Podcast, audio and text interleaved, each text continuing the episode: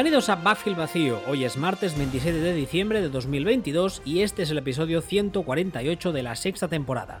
Podéis escuchar o descargar nuestros programas en footballspeech.com, Evox, Spotify, Google Podcast y Apple Podcast. Tenemos un canal de noticias en Telegram, B Vacío, todo junto, y estamos en Twitter, arroba Ball y arroba wbistuer. Junto a mí una semana más está Sillon Ball. Buenas tardes. Muy buenas tardes. Feliz Navidad, feliz Hanukkah, como dices tú. Feliz Hanukkah. Feliz Navidad a todo el mundo. Robo, Robo, Hanukkah, ¿no? ¿Era la de, la de Bender? Sí, efectivamente. Feliz Robo Hanukkah a todos. Esperamos que las navidades hayan sido propicias, no hayáis tenido que aguantar demasiado a los familiares que os caigan mal, que eso hay en todas las familias, por suerte o por desgracia. Que hayáis comido mucho, eso también, si es lo que te queríais, y que os hayan regalado cosas, ¿no? Sí, suele ser lo, suele ser lo habitual. Funciona así la Navidad, ¿no? Básicamente. Aguantar gente que no te cae bien, check. Comer mucho, check. Regalos, check. Ya está. Y luego no se quede el niño una paloma, yo qué sé. Sí, esas, algo, esas, cuestiones biológicas un tanto extrañas. Y algo de eso he, oído. A ver, ¿de qué vamos a hablar?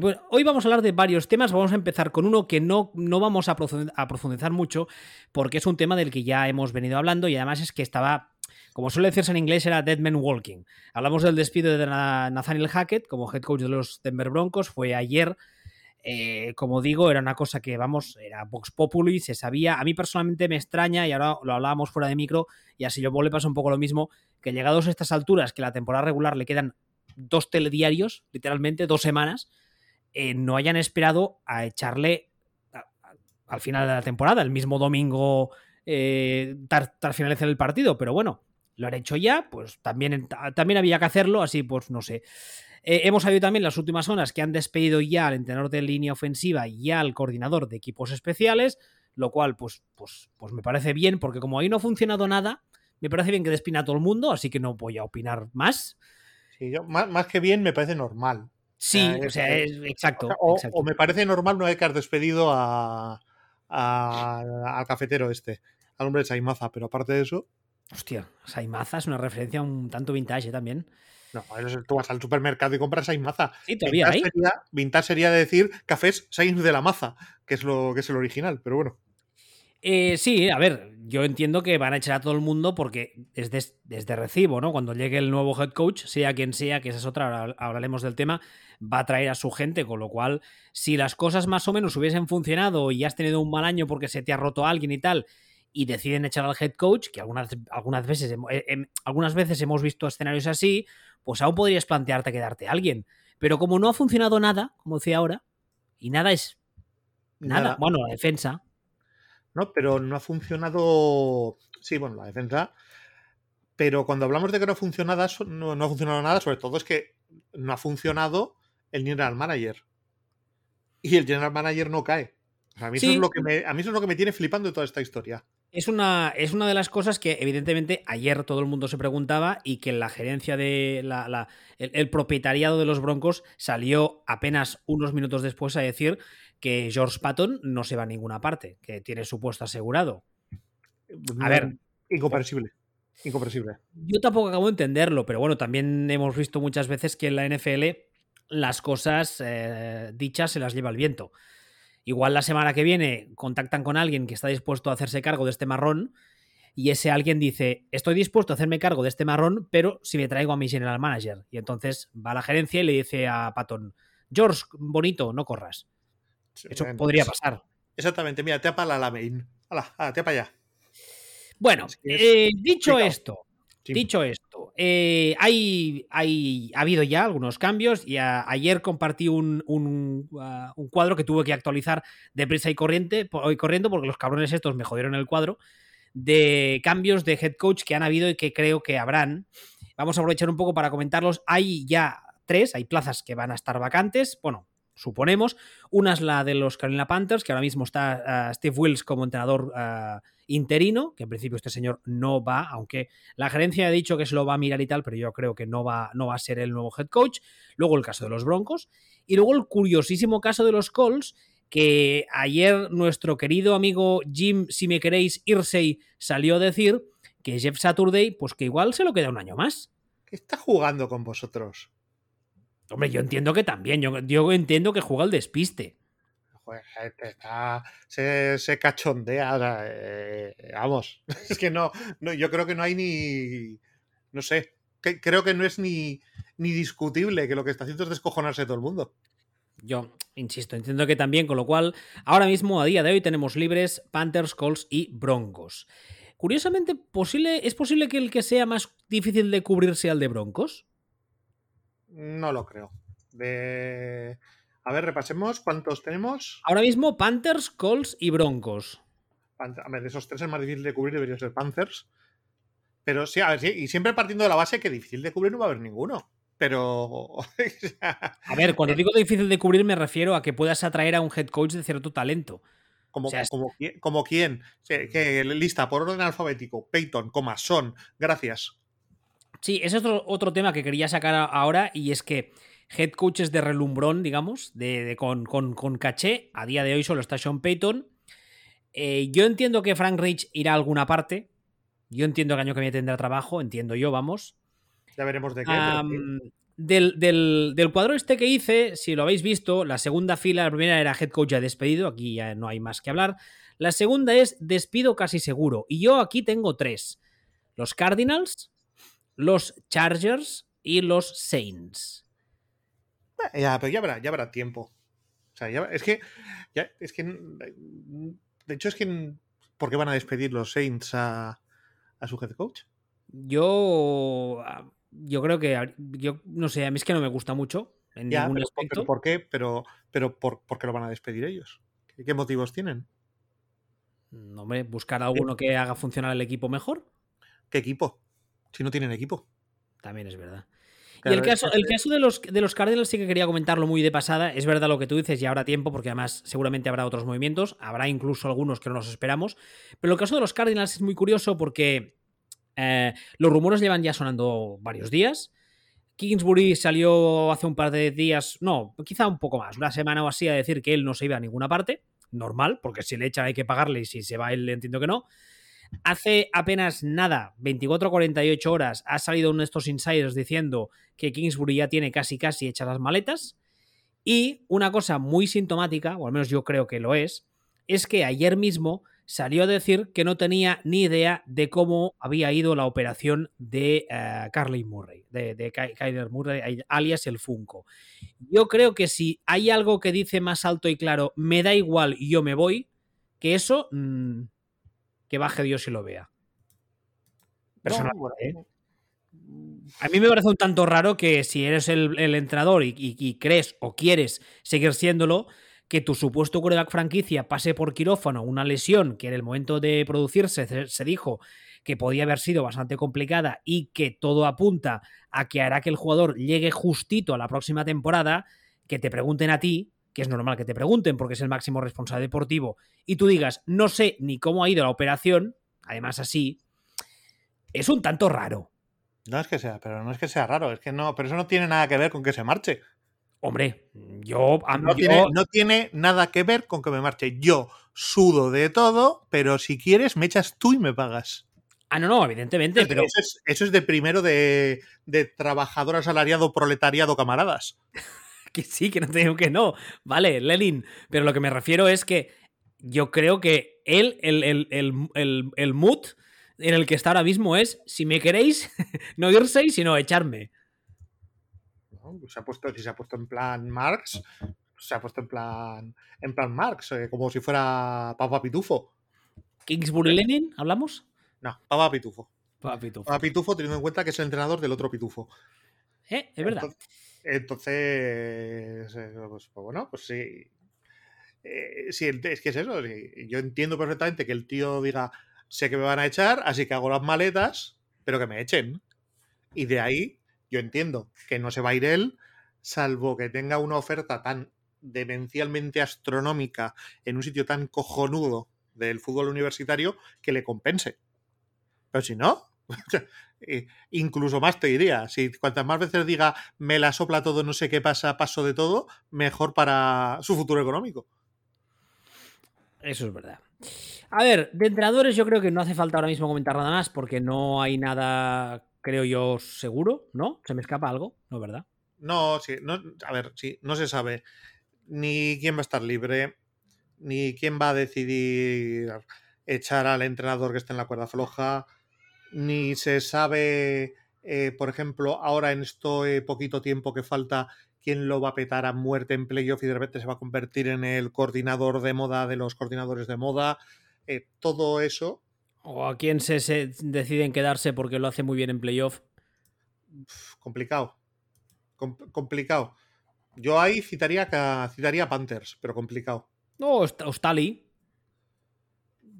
Eh, puede ser. la, narrativa, la narrativa esta de cómo vamos a echarlo si nos ha metido en playoff, viendo, viniendo de los Chargers, yo me la creo. Sí, el efecto, el efecto Mike McCarthy, del que hemos hablado más de una vez. Eh, y ya comentamos hace semanas que Chargers tienen, tenían toda la pinta de meterse en playoff por puro talento, por los pelos, cuando es un equipo que tenía que estar para ganar el anillo.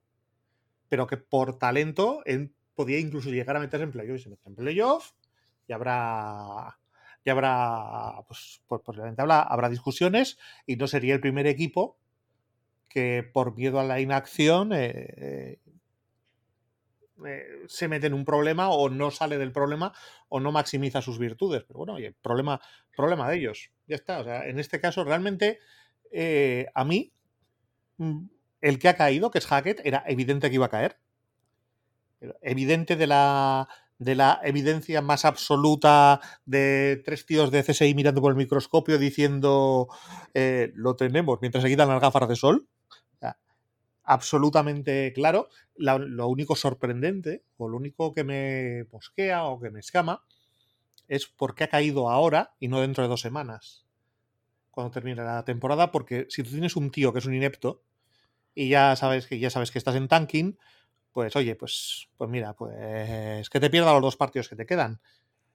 Salvo que tengas esperanzas de llamar a. de llamar a un Son Payton. Y te es mucho más sencillo llamar a un Son Payton el primero de la lista si no tienes head coach. O el segundo de la lista después de. después de Colts. Es mucho, mucho, mucho, mucho más sencillo ahora mismo llamar, llamar esto. Otra cosa, otra cosa es que tú realmente pienses que Son Payton y Russell Wilson son, un, son una buena combinación. Que esa es otra historia. Que yo vea a Son Payton, lo mezclo con Justin Herbert y digo, encajan como un condón. Pero veo a Son Payton, lo mezclo con Russell Wilson y digo, no lo tengo yo tan claro. Yo supongo que la gente, más que nada, se hace cábalas porque siempre se ha dicho que Russell Wilson recordaba relativamente a Drew Brees, pero yo no nunca he acabado de ver esa comparación. Porque son bajitos, pero no sí, sí, sí, sí, bueno, por, por, por pues sí, claro. Bueno, al, final no deja de ser eso, porque tienes que montar una ofensiva con unas características determinadas porque, porque sea, para que se amolde al físico de tu, de tu quarterback. pero... a Carton Max. Pero no lo sé, la verdad es que el caso, el caso de, los, de los Colts a mí me parece complicado y, por cierto, ya un último inciso sobre este tema. Ayer salió una noticia, eh, creo que era de uno de los, de los habituales de cierto peso, no sé si era Peter King, uno de estos, diciendo que uno de los equipos que está considerando más Sean Payton es los Cowboys. Es normal a ver, ya hemos hablado también de este tema aquí. Su familia, su exmujer y sus hijos creo que siguen viviendo en Dallas, en, la zona de Dallas, con lo cual sí, tiene cierta, cierta, tiene cierto sentido a nivel familiar, pero a nivel deportivo yo creo que no tiene ninguno. Tiene una plantilla. O sea, el único. El único... Es meterse en un circo de tres pistas y aguantar a Jerry, ¿eh?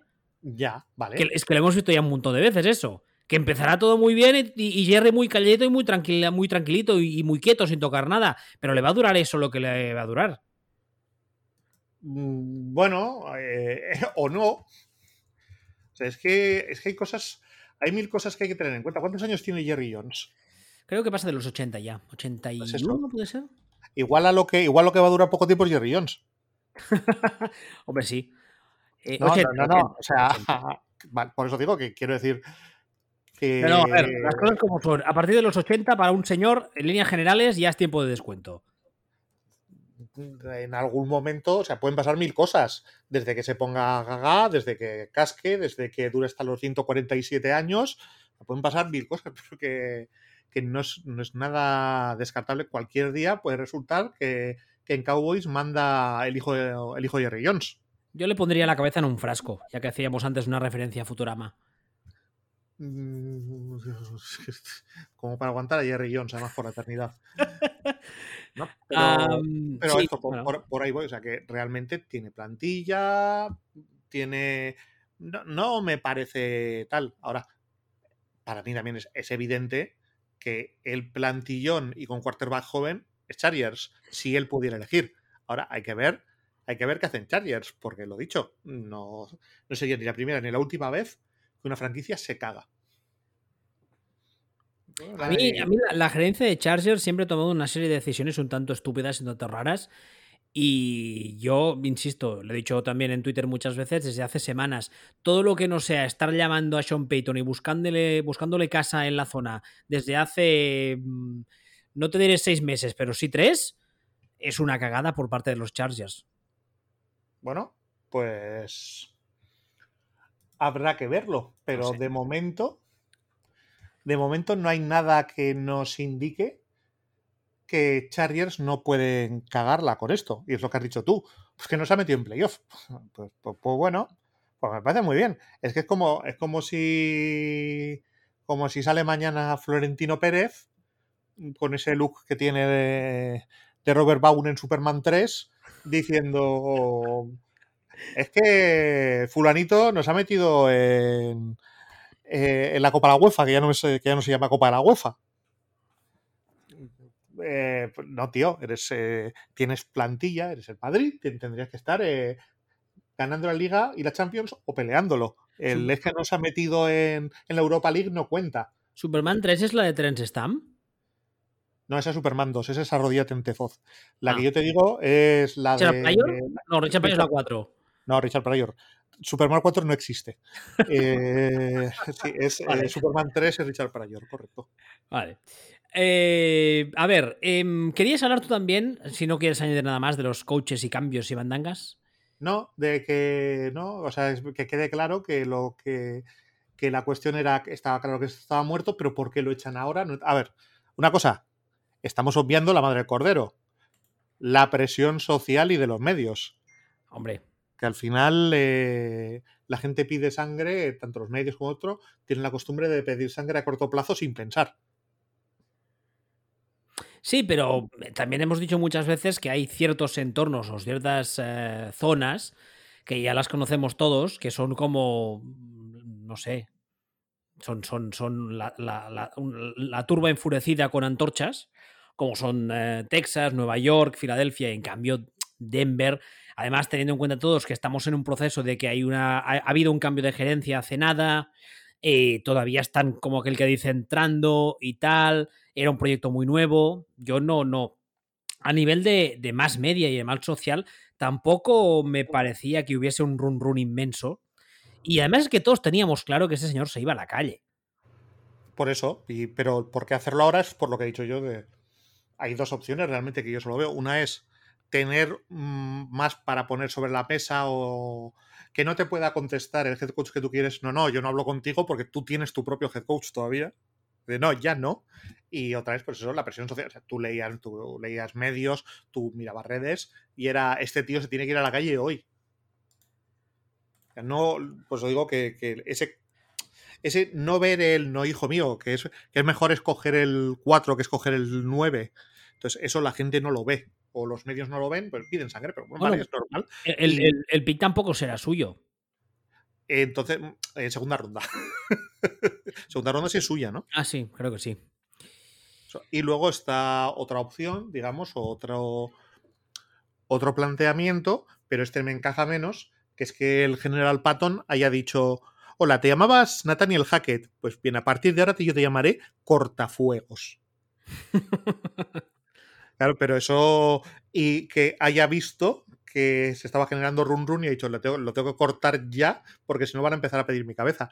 Sin haberse dado cuenta de que estaban ya montando la guillotina en la plaza del pueblo, eh, la, que- la que usaban para guillotinar borbones cuando los borbones se les trataba como merecen, pues la estaban ya poniendo otra vez ahí en la, en la plaza del pueblo. En la, en la plaza de Denver.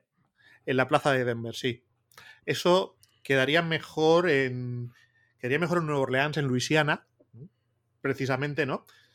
tierra bautizada así por, por, uno de los reyes luises franceses y patria del Bourbon, que se llama así por, por derivación de Borbón. No sé si sabías esto. Me imaginaba que por ahí iba la cosa. Pues Bourbon Street y tal.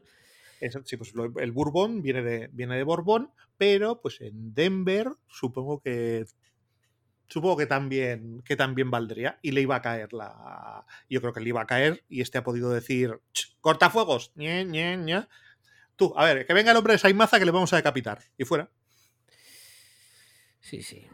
A ver, más cosas. Tú querías hablar hoy, uno de los partidos que hubo la jornada de este pasado fin de semana de Navidad fue el Green Bay Packers Miami Dolphins. La verdad es que fue un partido que yo esperaba que fuese un poco coñazo y a, la hora de la verdad mm, no lo fue tanto. Coñazo no, pero fue una mierda. Bueno, a nivel de fútbol, digamos, de X's and O's no tuvo mucho, pero a nivel de emociones estuvo bien. Sí, pero fue como ver jugar eh, a tus sobrinos contra los sobrinos del vecino, ese nivel de calidad más o menos en un partido sorprendente e igualado. ¿no? Dices, oh Dios mío, y ahora uno de ellos ha ido a llorar gritando mamá, mamá, así que remonta el otro. Fue ese nivel. A ver, este partido tiene varias historias o ha tenido varias historias. Yo creo que la más importante es que a posteriori, dejando a un lado el hecho de que los Packers todavía siguen vivos para meterse en playoff, increíblemente, pero es cierto. Eh, el tema es que Tua, al parecer, tuvo ah, una conmoción o tuvo un. Sí, una conmoción. Eh, de hecho, hay varios vídeos que corren por internet, igual ya los habéis visto, y además es que si pones encima de la mesa sus estadísticas eh, antes de la conmoción y después de la conmoción, sí que es cierto que, las de, que las de después de la conmoción son mm, horribles. muy bien. A ver, a mí todo eso me importa tres narices pinchadas en un palo. Bueno. A mí lo que, a mí lo que me parece delirante, delirante es que hace un mes estuviéramos hablando de Tua como MVP. Un mes. Y estabas tú diciendo, oh Dios mío, Dios mío. Hace dos semanas se estaba hablando de que Tua era mejor que Herbert. Y estabas tú diciendo, oh Dios mío, oh Dios mío, también. Hace 15 eh, días de eso. Es que, es que no te parece que es para decir, oh Dios mío. Sí, pero, pero, pero más porque Herbert es buenísimo que porque Tua, Tua está haciendo un año estupendo. Y hace, pero hace 15 días estábamos diciendo esto y ahora han pasado 15 días. ¿puedo, hacer una nota al pie de eso que acabas de decir? Tua estaba haciendo un año estupendo sigue estando haciendo un año estupendo. Mm, ahí discrepo. El problema es, es, el tercer mejor quarterback de la liga por QBR. Y te puedo sacar 10.000 estadísticas diciendo que es el tercer o cuarto mejor quarterback de la liga este año. Mm, ya, pero los últimos cuatro partidos eh, los ¿Y, los, y los otros y los de antes no cuentan. sí, que sí, que sí, que sí. Pero, Es, un año, es, un año, estupendo. O sea, es un año estupendo. De los últimos cuatro partidos ha jugado dos de mierda, uno aceptable y uno con una contusión. Esos han sido sus últimos cuatro. ¿Eh? Eso, perdón, conmoción. Que me, me, ahí me, salta, me salto de idiomas en esa palabra, no sé por qué. Eh, de Tua llevamos todo el año diciendo que es un buen quarterback, que está haciendo un buen año, pero que no es el dios de los quarterbacks, que había gente que estaba diciendo. Y, y creo que lo. Y creo que podemos seguir manteniendo esto. Ahora, de toda la vida de Dios, y es lo que a mí me está tocando las narices esta semana, de toda la vida de Dios ha habido quarterbacks muy buenos que han juntado cuatro partidos malos, horribles. De toda la vida de Dios ha habido quarterbacks horribles o muy malos que han juntado cuatro partidos buenos en los que han parecido Jesucristo, incluido Capitán sobre las aguas. Hemos visto a Nick Foles ganar un anillo jugando cuatro partidos seguidos en playoff que parecía eh, Joe Montana después de haberse comido una pastilla de Power Up de videojuego. Le hemos visto hacer eso a, Joe Flaco. Mira, iba a decir, hola Joe Flaco. Sí, o sea, eh, lo que convierte a, a, Manning o a Brady en Manning o Brady es que mm, ellos enganchaban un partido malo no cuatro. Y era. Y había una regularidad bestial en, eh, en, sus, en sus niveles, en su, en su rendimiento, en lo que quieras. Pero, pero bueno, o sea, venimos de 10 años en los que llevamos 10 años viendo a Ryan Fitzpatrick en la liga.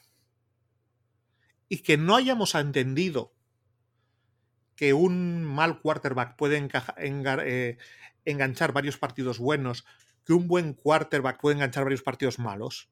O sea, tú porque esto no entiendes, pero la madre que me parió. O sea, eh, la gente no ve fútbol europeo, no ve, no ve fútbol soccer, no ve a los futbolistas del Atlético Madrid, no, ve, no ve a, los futbolistas de Argentina, no sabe lo que es que de repente un tarugo enganche tres, cuatro partidos buenos o que de repente eh, eh, un tío buenísimo parezca que es muy malo. Pues Tua es un tío que está enganchando ahora tres o cuatro partidos malos, que ha enganchado tres o cuatro partidos malos, pero que hasta ahora nos ha demostrado con 11 que es un tío más que digno de, más que digno de la liga. O sea, incluso con los cuatro partidos malos es el tercero de la liga.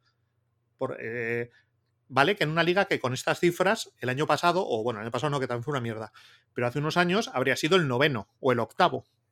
Pero bueno, seguiríamos, seguiría siendo top, 10.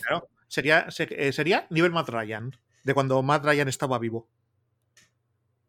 Pues, vale, pues ya, pues está, pero que, estemos ahora pidiendo la cabeza de este chaval.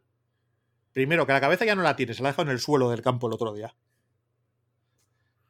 Ese, a, ver si frenamos un poquitín el, un poquitín el cortoplacismo.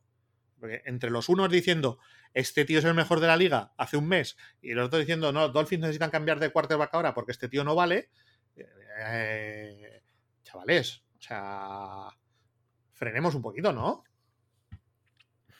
A mí, respecto al tema de Tua, hay, hay dos cosas que me llaman la atención. La primera es que ha, podido ser mala suerte, sí, evidentemente, pero lleva como tres, eh, tres conmociones, eh, no te diré seguidas, pero sí en corto, en corto, en un espacio muy corto de tiempo. puede ser injury prone en ese sentido. exacto, por ahí va. Y en segundo lugar, lo que creo que es bastante evidente ya para todos y que es una puta vergüenza, es la gestión de la NFL con el tema conmociones, que cuando la gente está mirando eh, son más papistas que el Papa y cuando la gente deja de prestarles atención, entonces es en plan, nos da igual la salud de los jugadores. Esta semana creo que es bastante evidente que hay un golpe ahí muy, muy duro, porque además es el típico. Se dice siempre que muchas veces la conmoción, a no ser que sea un golpe directo al casco, que ya están más que prohibidos y ya son raros de ver, las conmociones cerebrales vienen el 99,9% de los casos del jugador cuando cae y se golpea la cabeza contra el suelo.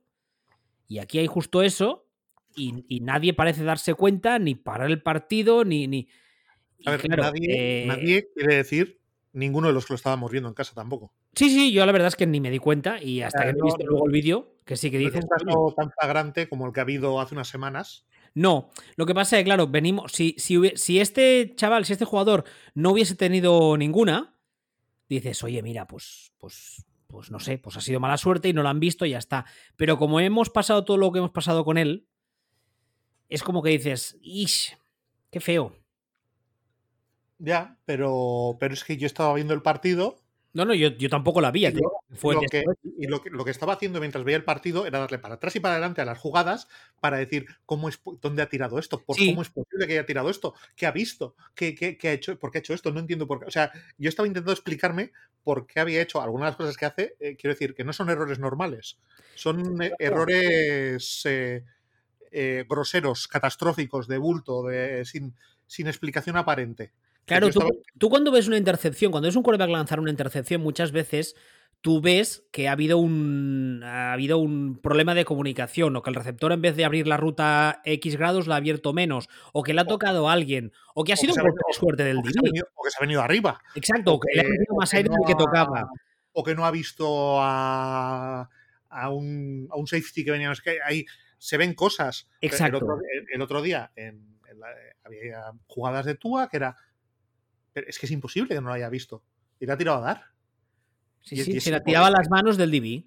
Sí, pero, pero que lo tenía delante. O sea, no es que haya, el DB haya venido. o sea, era, era muy. Yo lo miraba y, aparte, ni, no se me ocurrió pensar que en la conmoción, luego cuando lo ves dices, bueno, pues sí, eh, este este hombre, a quien por cierto ya no sé cómo llamarle porque no termino de entender de aprender cómo se, cómo se pronuncia su nombre. Sí, porque el otro día en Twitter había gente que. Eh, Garcho hizo la broma diciendo que llevaba, toda la tarde llamándole Tanga Bailoa. y al parecer contó, eh, contó el ex fullback de los Cowboys en la retransmisión que es como se pronuncia. Sí, pero no, no me quedo con ello. O sea, yo llevo días intentando acordarme y me sale que se apida Turangalila. Entonces no, no, no, mi, cerebro no es capaz de. Tua, ya está, dejémoslo en Tua. Efectivamente. Dejémoslo en Tua. En, palabras de los Hanson. exacto. Em, bueno, la corriente esta, lo que tú decías antes, la corriente este que, que, ya he leído y oído cosas en un par de días de que, de que los Dolphins tienen un problema con Tua y que hay que pensar en cambiarlo y tal. Hombre. Que si, claro que si te dicen eso por, por motivos médicos, dicen, vale, me lo estás diciendo por motivos médicos, pero si me dices, no, no, es que es el problema de este equipo, hijo, hijo de mi vida. O sea, deportivamente no lo es. salvo, que salvo que creas que el año que viene va. Eh, o sea, que el espejismo son los 10 primeros partidos de este año, que también puede ser. Pero, pero no sé. Eh, no, no, no, puedes eh, saltar con esta alegría de, de A a B. No sé, la verdad, a ver, ahora mismo herramientas tiene y la verdad es que, claro, el, salto de calidad que ha pegado el año pasado a este es, es, más que evidente gracias a que le han traído herramientas que de hecho es el, eh, manual one-on-one de cualquier quarterback. Dale ayuda, porque hasta los más brillantes sin ayuda no te pueden hacer nada. Pero habrá que ver el año que viene, porque también hay, el otro día leí en Twitter que hay gente que dice que es que el playbook ofensivo de los Dolphins que es un poco predecible. Yo no sé hasta qué punto. A ver, es predecible. O sea, ¿el de los Niners es predecible? Quizá. No, no. Los Niners es el menos predecible en la historia del NFL. Ya, pero es que aunque, aunque lo fuese, lo que hacen les funciona. Es que e, ese también es un mantra que hace muchos, muchos años que se repite, que yo lo he leído muchas veces. Cuando una ofensiva es predecible, vamos a ver, cuando tú corres, aunque sea las mismas tres jugadas en un drive entero, pero las ejecutas todo el rato bien, aunque sepan qué vas a hacer. Vamos a poner un ejemplo concreto. Aunque el linebacker sepa que vas a correr por una puerta y el linebacker llega a la puerta cuando toca, si tú sacas a un guardia ofensivo en pool y ese guardia ofensivo se lleva al linebacker, que el linebacker sepa que vas a correr por ahí, te la trae floja. Porque tu guardia ofensivo, en la batalla uno contra uno, contra su bloqueado, que es el linebacker, lo gana. Con lo cual, abre la puerta y el corredor pasa. ¿Me explico qué quiero decir? O sea, me da igual que sepa la defensa que vas a hacer esto. Si tú ejecutas bien y superas al otro, físicamente hablando, ¿qué más te da? Es un poco hacer el Chuck Norris, ¿no? Pues, eh, plantarse ahí y decir, primero mataré a él, después le romperé la pierna a ese y le apuñalaré con su propio tal, y luego sacaré eh, la, escopeta recortada y le volaré la cabeza a ese para poder destriparte. Y luego lo hace. Eh, bien, eso en todo caso lo que demuestra es que es Chuck Norris, ¿no? No esperaba, no esperaba meter a Chuck Norris aquí como referente hoy, ¿eh? Pero bueno. Pero bueno, quiero decir, si quieres podemos meter al Fari, que básicamente es la otra identidad de Chuck Norris cuando no lleva bigote. ¿No, te has dado cuenta que nunca se ha visto a, Chuck Norris y el Fari en la misma habitación y que son el mismo tío? Hombre, no sé, yo a tu, teoría le veo alguna laguna, ¿eh? Piensa en tus caras. Son el mismo tío. Eh, bueno, vamos a dejarlo. Eh, a ver, ahora mismo. Hay el Ranger, hay el Ranger guapo. Que sigue así. Ahora mismo decía, los Dolphins siguen uh, como, como que bien, mierda, estoy pensando en el Fari. Es que, estoy mirando fotos de Chuck Norris ahora y es que es el fatijo. ¿eh? Como equipo de playoff, están los séptimos de la, del séptimo seat de la conferencia americana. Tienen detrás a los Patriots, que no ni están ni se les espera. Y luego los Jets, que es un poco más de lo mismo. Pero luego sí tienen a los Titans, que no, tú querías hablar luego de ellos, y no sé si quieres hablar ya de ellos o quieres decir más cosas de los Packers y los, y los Dolphins. Hombre, hombre, sí. Es que no hemos hablado de Packers. Ah, hombre, es verdad. A ver, ¿qué les pasa? de Packers es muy sencillo. Hay una pregunta clave con Packers, ¿no? Packers que, han ganado los últimos tres partidos y tienen pinta de que se pueden meter en playoff y esto y, pueden ser el equipo a temer ahora mismo por, porque están creciendo y están subiendo y tal y lo que hay que decir es que todo eso es una mierda, que no hay ni por dónde cogerlo, que no hay, que es, que no hay ni por dónde creérselo, que son una basura de equipo, que juegan de culo, que han ganado tres partidos, de los cuales uno lo han jugado contra Bears, otro lo han jugado contra unos Rams que estaban, vamos a decir, pasando de todo, y el tercero les está pegando un baño de la leche Dolphins hasta que se ha muerto Turan Galila. No se ha muerto, hombre. Ya, el otro día falleció. O sea, el partido lo iban, iban aplastando. De hecho, lo iban aplastando que estaba haciendo un partido Tua que lo flipas. Hizo pantalla azul. Bueno, hizo pantalla azul, más bien se le cayó la pantalla al suelo. Sí. Vamos, a decir, vamos a decirlo así. No, no, y ahí, y ahí, eh, desde ese momento el partido cambia, pero cambia que dejan de anotar, sin más. O sea, es, eh, eh, es así. Y, y eso es Packers. O sea, es otro equipo de mierda más de esta liga de mierda.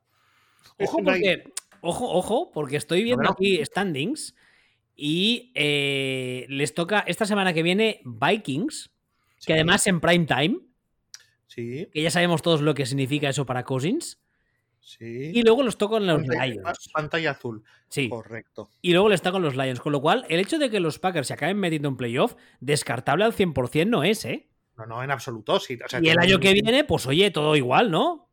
Tienen un camino muy claro. A ver, el, el coordinador defensivo debería ser sacrificado a la puesta del sol en un rito pagano metido dentro de una cesta y prendido fuego. Ha, dicho, ha, dicho, ha dicho de esto tu head coach que no, que no quiere ¿Qué va hacer ningún cambio. ¿qué va a decir? Ver, a ver, pues seamos, seamos serios. O sea, tampoco eh, lo que no puede salir es a decir, para el año que viene voy a echar a este tío que tengo aquí delante de mí.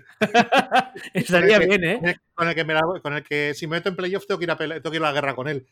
Sería, sea, no, sería, sería original, nunca lo haríamos. hay, que, hay que empezar también a interpretar lo que dicen los, eh, los técnicos eh, en función de cómo lo dicen y, y dónde lo dicen.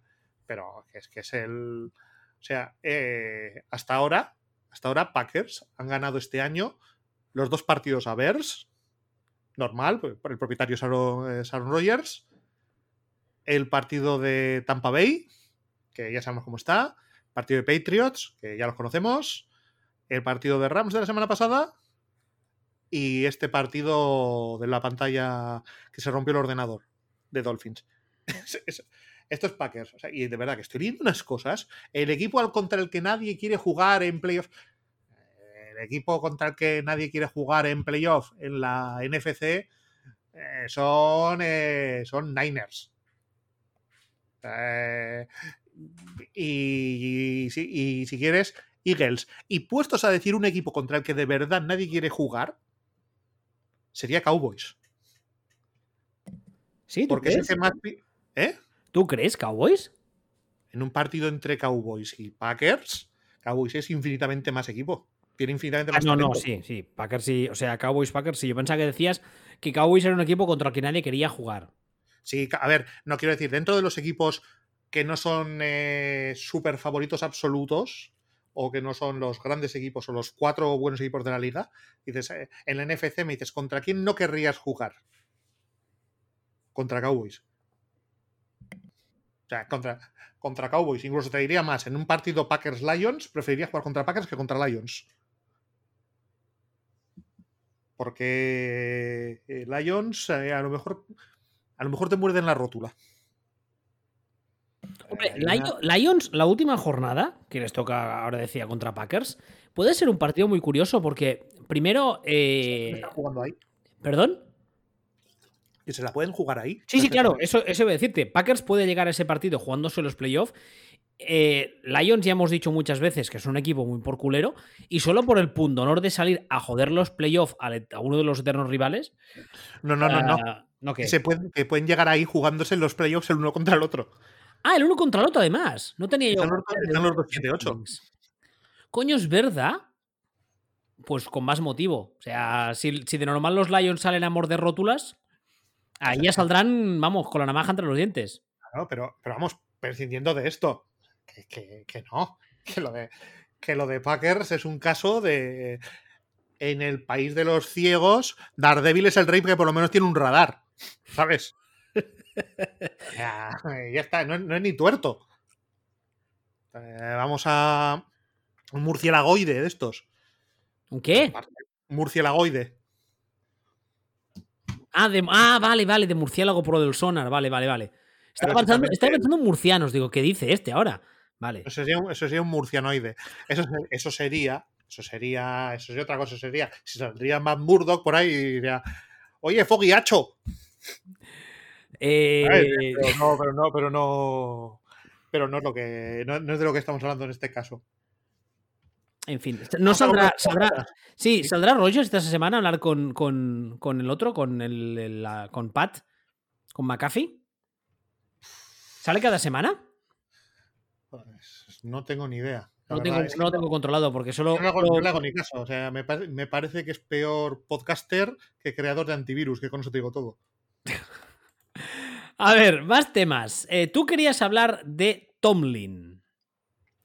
Yo solo quería decir que Tomlin, premio Nobel de la Paz, y que Tomlin es una sobrada, lleva 200 años y no tener un récord perdedor en una plantilla que en la que de hecho lleva yendo justa de talento bastante tiempo ya.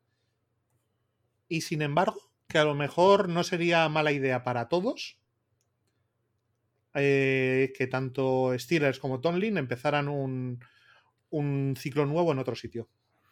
Vale, ahora, ahora lo explico con detalle y con cariño, no como tú que me explicas las cosas de cualquier manera.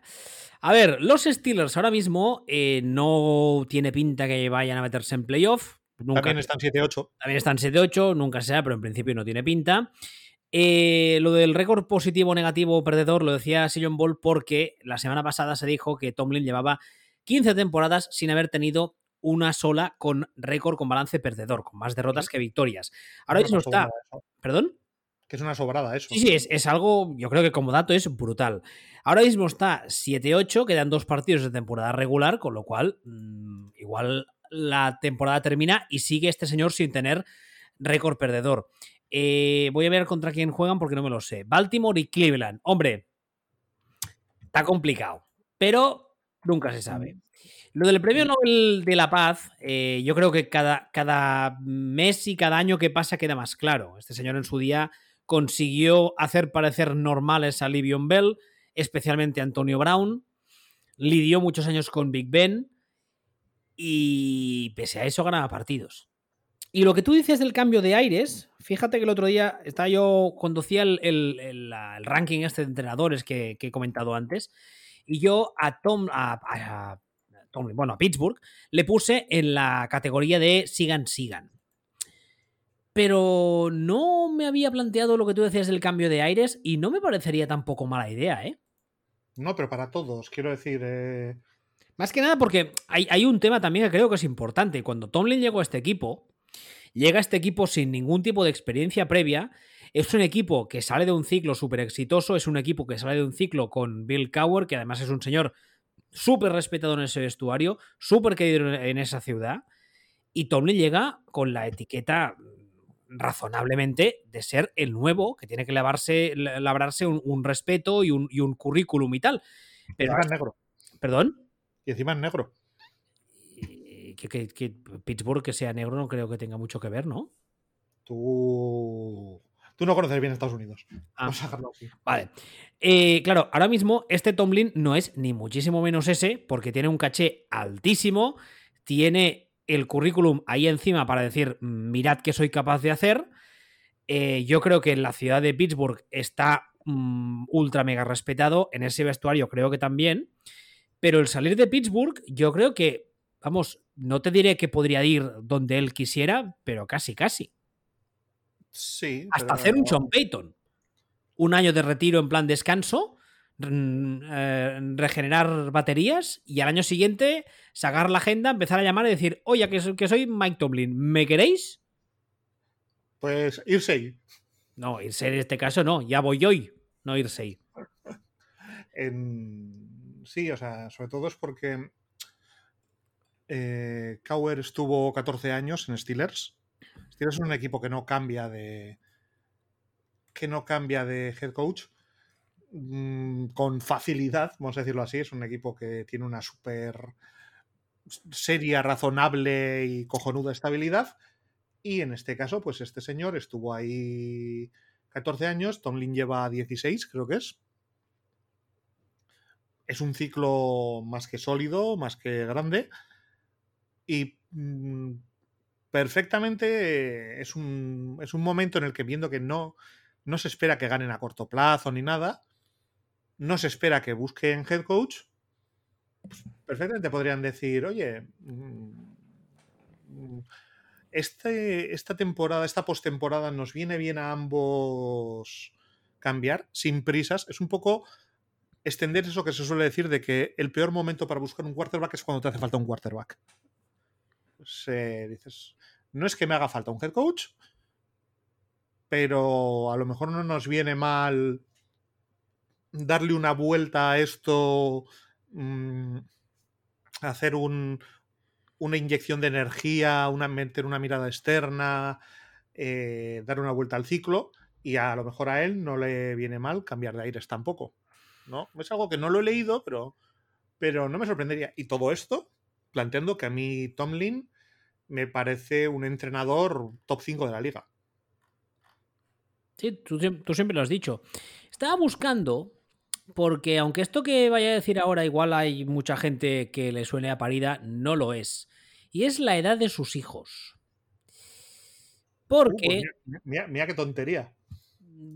Pues pero sí, pero no, es, pero no, pero sí es verdad, ¿eh? No lo es, no lo es porque muchas veces se sabe, se, se, ha comentado que los entrenadores que están casados y tienen críos son más reacios a cambiar de trabajo o moverse mucho si los críos son pequeños y tiene sentido. O sea, tú coger a un niño pequeño, ir cambiándole de colegio cada dos por tres y, y ir cambiándole sus rutinas para un niño pequeño es lo peor. Pero claro, es que sus hijos son mayores. Vale, tengo, acabo de descubrir, me acabo de hacer más de más de Tomlin. Acabo de descubrir que tiene una hija que se llama Harling Quinn. Sí, es verdad. El, menor, que es, es, eh, Harling Quinn, es de 2006, con lo cual significa que ahora tiene... 16, eh, lo que quiere decir que en 0, en un año, dos años, le toca decir adiós, papás, me voy a la uni. Exactamente. Por ahí va yo. Por ahí va yo. Pero bueno, la verdad es que yo no, ya te digo, no, no me. No, si yo pienso en. Equipos... un chico muy guapo que trabaja de payaso. sí. si, yo pienso en los equipos que puedan cambiar, no, de entrada no me viene, no, me, no, me, salta Pittsburgh a la cabeza, pero sí que es verdad, ¿eh? No está mal tirada. No, o sea, no digo que vayan a cambiar este año, sino un poco eso, eh, insisto en lo que estaba diciendo, que a lo mejor no es mala idea por, por las situaciones del ciclo, y tanto para unos como para otros, eh, sin prisas, eh, tal, que vayan pensando en una, que pueden ir pensando en una, en una sucesión, que sería mucho más torpe si lo hicieran dentro, con prisas dentro de unos años, pero ahora mismo irse planteando, mm, y después de Tomlin, ¿qué? ¿Qué, ¿Qué viene después de Tomlin? ¿Nos mm, buscamos un entrenador ofensivo? Porque Cowher también era defensivo. Hombre, yo ya sabes lo que pienso sobre los entrenadores defensivos en la NFL moderna. Yo creo que ir a por, hoy en día, ir a por un head coach ofensivo, a no ser que tenga, perdón, defensivo, a no ser que tengas la suerte de tener a un coordinador ofensivo brutal, y si es el caso, te va a durar poco, porque es lo que tiene. Si es muy bueno el coordinador ofensivo, realmente muy bueno, mm, en cero coma le van a caer ofertas de head, para ser head coach y tarde o temprano va a aceptar alguna. Eso, vamos, está casi seguro. Entonces, eh, tener a un señor como head coach, que por muy bueno que sea en su parcela, incluso aunque se encargue el de la defensa, sea muy bueno, siempre tenga que depender del talento de otro para que el ataque funcione, en la NFL actual me parece una receta para el desastre. Bueno, no sé si para el desastre puede ser. O sea, Sí, sí, puede darse el caso y se, da, y se dan muchas veces, pero insisto, dura poco porque ese coordinador ofensivo de mucho talento, que es el tío que al final lleva la ofensiva, cuando empieza a destacar, pues le reciben ofertas y se va. Sí, exactamente. Aunque luego vuelva, ¿no? Si se llama sí, Daniels. Sí, o bueno, o Frank, Frank Rich, que también he leído y ha sonado que igual vuelve a Filadelfia. Yo imagino que intentarán en Filadelfia que vuelva y él dirá, no verás, es que me tengo, tengo esa otra oferta de head coach ahí. Pero bueno, no, sobre todo es porque Steelers realmente, viendo por este lado que estás comentando, eh, Steelers lleva desde que tuvo el último head coach con background ofensivo, como dirías tú, son 54 años. Ah, Chuck Noll fue el último. No, Chuck Noll era defensivo. Ah, es verdad, es verdad que era. Sí, señor, es verdad. El último, eh, eh, después de. Antes de Chuck Noll, ¿quién fue? Eh, Brian Austin. Hostia, ni me acordaba este. Claro, es verdad, los últimos tres que ha tenido han sido defensivos. Bill Austin, perdón. Chanol, Bill Cowher y, Tomlin, los tres han sido defensivos. Claro, y estamos hablando de eso, estamos hablando de, de 54 años. Ah. Ese que. O sea, pues os digo que no me parecería demencial que, que se sentaran en una mesa y dijeran. Y si tenemos que probar con este tipo de transición, Claro, lo que ocurre es que también, eh, como norma general, esto es tirar de estereotipo, pero como norma general, los head coach de background defensivo tienen unas características de personalidad diferentes a las que suelen mostrar los head coach de, background ofensivo. Bueno, son, más sargentos. Sí, no, bien, vale, pero, pero eso también, insisto, como norma general, mil cosas. Eh, eh, tú miras a Pete Carroll y piensas que el tío es un gurú del ataque, más bien. Mm, ahí, esto es, un poco simplificar, pero bueno, la, cultura de la franquicia está basada en esto. Y a lo mejor en algún momento se tiene que plantear cómo hacemos, eh, cómo hacemos un paso hacia la modernización sin destruir la cultura de la franquicia porque entre otras cosas ya lo intentaron, ¿no? hablamos el día que hicimos la chorrada del Mundial, hablamos de, de los cambios que intentaron introducir en el ataque, de una serie de cosas para modernizar un poco la forma de verlo, que dio más bien la sensación de que lo que habían hecho era socavar un poco cimientos de la, de la cultura de la organización sin llegar a conseguir nada en claro, ¿no?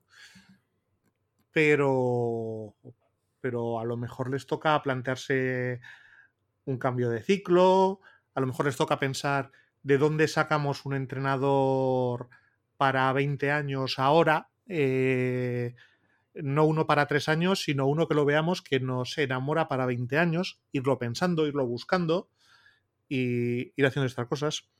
Eh, la verdad es que mm. tienen una, tienen una papeleta muy complicada porque es que además la, la, NFL actual no se parece no se parece nada al modelo de gestión que siempre hemos visto que le gusta aplicar a Pittsburgh. Ya, pero es que el de Pittsburgh es el correcto. Ya. Es, peor, para, o sea, lo que tiene que hacer Pittsburgh es, evitar hacer las cosas como las hacen los demás. Ya, pero esto, esto, tú antiguamente ibas, por ejemplo, yo que sé, a una, a una tienda de muebles, de esas de toda la vida, y te cobraron un dinero por un mueble, pero ese mueble te duraba 40 años. ¿Vale? Sí, y ahora vas, ahora vas y te dicen, ¿quiere usted la mesita Yuja Cancunen? Exactamente. Pues, ahora te vas a Ikea que te cuesta cuatro duros, cuatro duros, pero esa mierda de mesita que te cuesta cuatro duros y te dura dos años, al cabo de dos años puedes comprar otra mierda de mesita que te va a costar cuatro duros y te va a durar dos años más. Y eso no significa que la, tienda esta donde tú comprabas los muebles, que igual ya ni existe, hiciese peores muebles que Ikea. Al contrario, posiblemente sus muebles eran mejores. Claro, pero, precisamente, o sea, lo, que tienen que evitar es eh, caer en comprar el mueble malo, caer en el cortoplacismo. Eh, casi por definición, los la mayoría de entrenadores ofensivos jóvenes que se vienen arriba, mm, la posibilidad de que sea un gilipollas picaflores bastante más alta. Eh, es complicado. O sea, yo lo que sí que lo que planteo es que a lo mejor tendrían que ir empezando a empezando a mover el servicio de espionaje para plantearse qué queremos hacer a larguísimo plazo y si ven una persona que digan este es eh, este es es decir vamos vamos con él o, lo que sea cuando lo encuentren o sea si si dicen, no, mira, es que, es que este tío es, eh, eh, es el Sanahan Junior, es el próximo Sanahan Junior, y lo es, y sabemos que lo es, y lo es. Y vamos a estar de, head coach 20 años. Pues tirar. Pero, ¿no? Sí, que, me parece una situación en la que, en la que podrían empezar a plantearse movimientos a largo plazo. Para añadir solo dos puntillos más a esta, a esta teoría, eh, primero, el coordinador ofensivo, que actualmente es Matt Canada, Ha sonado algunas veces que cuando termine la temporada igual le podrían invitar a irse. Veremos si es verdad o no. La verdad ¿Te acuerdas de esa canción de South Park que se llama Blame Canada? Eh, y luego hay otro tema y es que en ese staff está Brian Flores. Que además, además le repescó, digamos, digámoslo así, le repescó personalmente a, Tomlin. No sé si yo tocaría a Brian Flores ni con un palo para head coach. No, yo tampoco. Pues o sea, ese que puede ser un buen head coach, pero casi mejor que alguien asociado con lo que ha estado asociado o con lo que está asociado, incluso aunque tuviera razón, casi mejor que lo toque otro. Bueno, eh, digamos que eh, Brian Flores, lo que hemos visto hasta ahora cuando ha sido head coach, lo poco que hemos visto, es que nos ha demostrado precisamente esa parte negativa del cliché que tú decías de los entrenadores defensivos, que es posiblemente todas las exes and sin la capacidad de gestionar grupos. A nivel de trato personal, por lo, por lo poco que sabemos, era un tío nefasto. Sí, también hemos visto esta semana a, un Ron Rivera que, que, lo que daba la sensación es que era que de él hacia abajo mm, Commanders eh, son un equipo respetable y de él hacia arriba son mierda. O sea, que es el que, que es el que pone el profesional al que por el que morirían los jugadores pues digo que tampoco, tampoco es bueno generalizar realmente. El, el vídeo ese del chaval llorando y tal, la verdad es que es, no sé quién decidió grabarlas o filtrarlas, pero ha sido, a nivel de relaciones públicas, ha sido un, vamos, 11 sobre 10. Sí, pero para mí, para él, para Ron Rivera. Sí, sí, pero es que además, eh, digamos que, que es lo que tú dices, ¿no? Porque por una parte, afianza la imagen esta que tenemos muchos, o la idea que tenemos muchos de que Commanders a nivel de coaching es un equipo súper serio y que luego el, owner es un zumbao picha brava que va por su lado. Y luego está el tema de que afianza la imagen que tenemos también muchos de Ron Rivera. De tío que, lo hemos dicho muchas veces aquí, que, que a nivel de pizarra justea un poco, pero que a nivel humano sus jugadores, vamos, matarían por él. Sí. De hecho, hay uno que lo dice hay uno que la guerra con él, ¿no? Entonces, sí, hay uno que lo dice. Eh, no sé si me chocaría contra una, eh, contra una pared, o iría a la guerra, o, moriría, o alguna cosa así. Pero hay uno que le dice, le hace una de esas, eh, le hace un comentario de esos. Por cierto, los Commanders que ahora mismo están últimos, la última, el último sit de la Nacional, 7-7. Falta ver cómo terminan las cosas, pero bueno, teniendo en cuenta los problemas, sobre todo extradeportivos, que, que acarrea este equipo este año, el run run, el ruido, y que a nivel de roster tampoco creo que sea una pasada. Los hay peores, pero no es una pasada.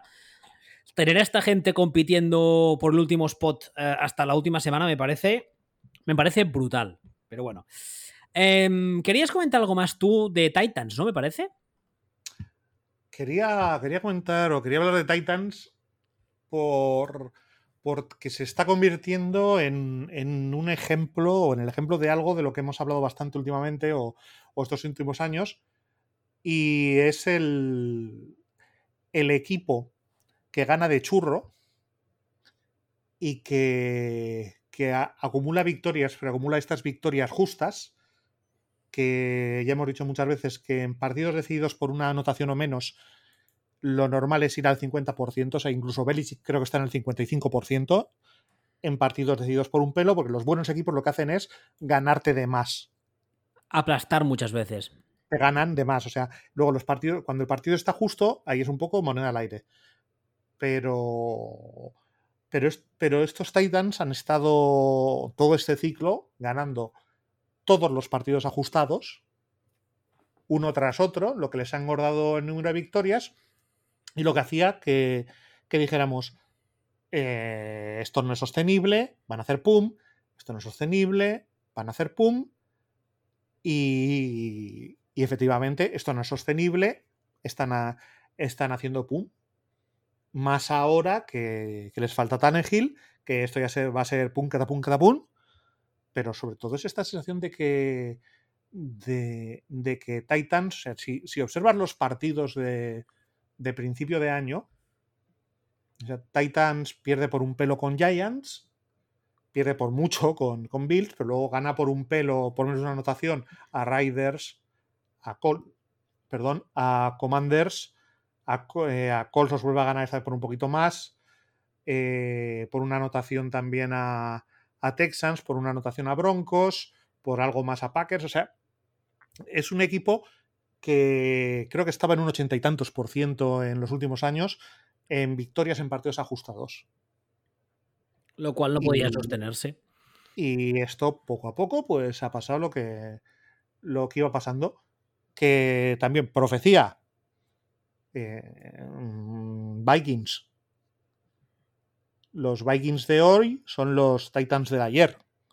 O sea, lo hemos dicho muchas veces, pero lo de, lo de Vikings es inenarrable. O sea, el, eh, hemos dicho bastante lo de que era el peor equipo 10-1, 12-2, 13-3 de la historia, ¿no? Vale. Eh, el peor equipo 13-3 de la historia, hasta ahora, eran los Packers de hace dos años, o tres años, de hace dos años creo, que eran solamente un 9% mejores que la media. O sea, tú en esta, eh, en estas tablas creo que te dices, tal equipo es tanto mejor que la media, ¿no? Es el dato final que te da. Aquellos Packers eran un 9 y pico por ciento mejores que la media. Ese solamente para ser un equipo de 13-3. Ese era el peor 13-3 de la historia.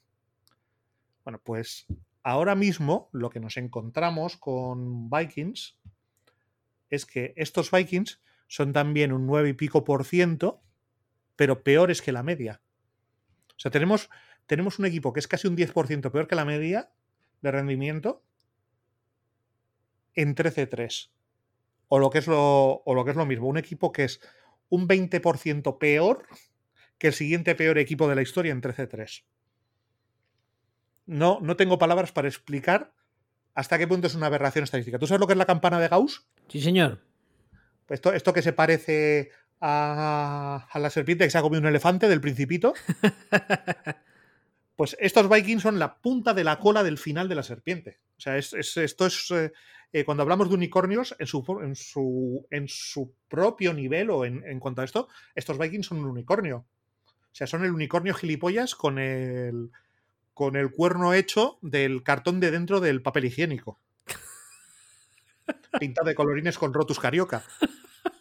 O sea, son un unicornio en su propia medida, en el sentido de, cómo es posible. Estos, estos Vikings, luego te puede pasar ahora que este verano monten un equipazo y el año que viene tal, pero tal como están construidos, es acojonante. O sea, es, es una. Es una aberración, es una aberración estadística absoluta. Y, estos Titans, sin llegar a esto de, Vikings, eran un equipo que llevaban años eh, ganando, vete a saber de cualquier, eh, de cualquier forma cómo. Que este año también, lo que pasa es que los están eclipsando Vikings. Tenemos un equipo que van un poco, un poco de aquella manera también, que son Ravens, que ya lo hemos comentado, que es un equipo que hace, que es un equipo que hace la goma. Ravens también es un equipo que está dando un rendimiento en victorias que, que, ojo, cuidado, que no es, o sea, no es sostenible que cuando un partido acaba 10-9 lo ganen ellos, siempre. O acabe 16-14 y lo ganen ellos. Eh, no, no, no, es sostenible que esos partidos los ganen todos. Pero es que no, no es un caso tan cantoso como el de Vikings, ni es un caso tan cantoso como el que, como el que estábamos viendo antes de, Titans los años anteriores y esta temporada. De, Titans, por cierto, no lo he dicho, ahora mismo están ah, fuera de las plazas de playoff. Eh, sí que es verdad que están 7-8 empatados con los dos que tienen por encima, con lo cual a, priori dices, vale, pero eh, claro, lo que les queda a los Titans son dos partidos que en principio, y vamos, yo doy por hecho que van a perder eh, Dallas este fin de semana y luego Jacksonville, que tal y como están ahora los Jaguars, que están on fire. Y que, y que, probablemente, bueno, de hecho, sin probablemente, es un partido que ya se sabe que, el que gana entra, ¿no? Que el que gana entra. Déjame ver. Ah, déjame ver dónde estáis, Jaguars. Ah, sí, señor. Bueno, Jaguars está ahora mismo está cuarto, ¿eh? Con la tontería. Sí, pero, no, pero tú olvídate de eso. Claro, está cuarto porque es el, líder de la división de, la división de Ah, bueno, claro, claro, claro. Sí, es verdad. Perdón, sí, sí, cierto, cierto. no está mirando el standing, sino está mirando la lista completa. Ahora mismo están 7-8 a Titans y Jaguars empatados a récord. Entonces, claro, si Jacksonville esta semana pierde también, que juega contra, ahora te lo digo, Jacksonville, No, ya, ya, están, ¿no? O sea, Jacksonville tiene. Contra Houston, vale, esta semana Jacksonville lo pierde. Vale. Entonces, Jacksonville es bastante posible que llegue al partido de los Titans con una victoria más. Correcto, pero si ese partido lo gana. Titans empatan a victorias y el balance uh, individual de enfrentamientos el uno contra el otro sería 1-1. Y entonces ahí ya sería como he quedado con la del no sé qué del su padre. Exacto. Entonces el otro, el día del, del bautismo, se olvidó, llevaba un reloj de color azul con la esto y eso quiere decir que en ese momento gana Argentina. O sea, no con estas cosas ya me pierdo. Sí, pero, sí, yo también. Pero más o menos yo creo que, que el que gana, que gana ese partido pasa, o por lo menos he leído. Hombre, tiene no, mucho. No, no, me he preocupado de hacer el análisis, solamente lo he leído y dicho, ah, vale, pues era verdad. No, no, a ver. Eh... Como mi abuela cuando ve Antena 3. a ver, uh, insisto, esta semana Titans contra Cowboys es muy, muy, muy probable que Cowboys atropelle a Titans. Al mismo tiempo, Jaguars contra Texans es muy, muy, muy probable que Jaguars gane a Texans sin muchos problemas. Con lo cual llegamos a esta última jornada con la FC Sur por decidir, enfrentamiento directo entre los dos que, que se la puede llevar. Pero bueno, de todos modos, eh, que los Jaguars no, no, hemos hablado en todo el año mucho de ellos solo para decir lo que ya dijimos, que es que se están desputechizando a una velocidad de órdago, lo cual me alegro sí. mucho por ellos, pero meterse en playoff eh, de unido, ¿eh? O sea, yo no, no esperaba que pasasen de, de, lo del año pasado del circo de Urban, Urbano Mayenco Meyer a, a, esto. Yo lo que yo lo que no esperaba era que hubiera tanto colapso en, en esa división. Hombre. O sea, era en realidad, o sea, quiero decir, en realidad sí, porque todo lo que ha pasado en esa división lo habíamos dicho que podía pasar, pero el cerebro no hizo la suma siguiente. Es decir, cuando nosotros hablamos de esta, de esta división al principio, dijimos eh, Jaguars se van a desputechizar y van a subir. Titans es imposible que mantengan esto, fin de ciclo van a bajar. Colts, que además al principio casi casi éramos los únicos que lo hacíamos, esto, Colts están a fin de ciclo, tal. Y Texans. Yo les metí que... líderes de división a los Colts, ¿eh? Vale, pero yo no, sé si yo no, no sé si te acuerdas que llevo todo el año hablando de fin de ciclo. Pero por algún motivo no, no terminé de hacerla esto de, de, decir, si esto, es, si esto es para arriba, esto es para abajo, esto es para abajo, y estos están en el subsuelo, eh, a lo mejor Jaguars eh, ya les toca ir subiendo.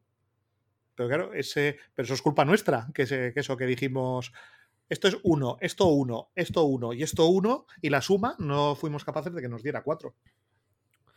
Pero realmente individualmente los equipos eh, están siendo lo que, lo que se lo que parecía que iban a ser, ¿no? Eh, dos fines de ciclo, unos que van para arriba y Texans que son Texans.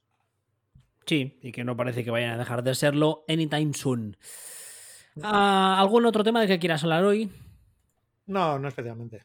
Bueno, pues eh, la semana que viene, cuando volvamos a grabar, que imagino que será el martes como siempre, ya será 2023, ¿no? Creo que sí. Madre mía, cómo pasa el tiempo. Hoy hay que ver. Eh, pasadlo bien la noche del 31, no bebed con precaución y esas cosas, comed mucho y esas cosas. Y nos vemos el año que viene. Me moría de ganas de decirlo. Ja. Eso, por cierto, una cosa que no he dicho hoy tenía muchas ganas de decir. Eh, ahora no me acuerdo, ¿cómo era? Mierda. Yo, yo, sí que quería decir que coman lo que les dé la gana y beban lo que les dé la gana. Que no somos aquí Flanders. Pero con precaución, hombre. Hombre, que, luego no mate, que luego no maten a nadie conduciendo. Pues, bueno, por, por, ahí va con la precaución. Pero si, te, pero si se ponen hasta el culo de todo tipo de sustancias legales y no legales y luego los que palman son ellos, eso que se llevan por delante. También es verdad. Ya me acuerdo lo que quería decir, que al final no lo he sacado cuando hemos hablado de Miami. ¿Podría decir Miami, tuanemos un problema con Tua? Fua, chaval. es, lo, es, lo más, es lo peor que he visto relacionado con Miami desde las camisetas remangadas con. Camisa, chaquetas remangadas con camiseta de tirantes que llevaba Sony Crockett. Ala, ya sabéis, futbolswitch.com, las plataformas habituales de consumo de podcast, Telegram, Bevacío, arroba el y arroba Hasta la semana que viene. Luego.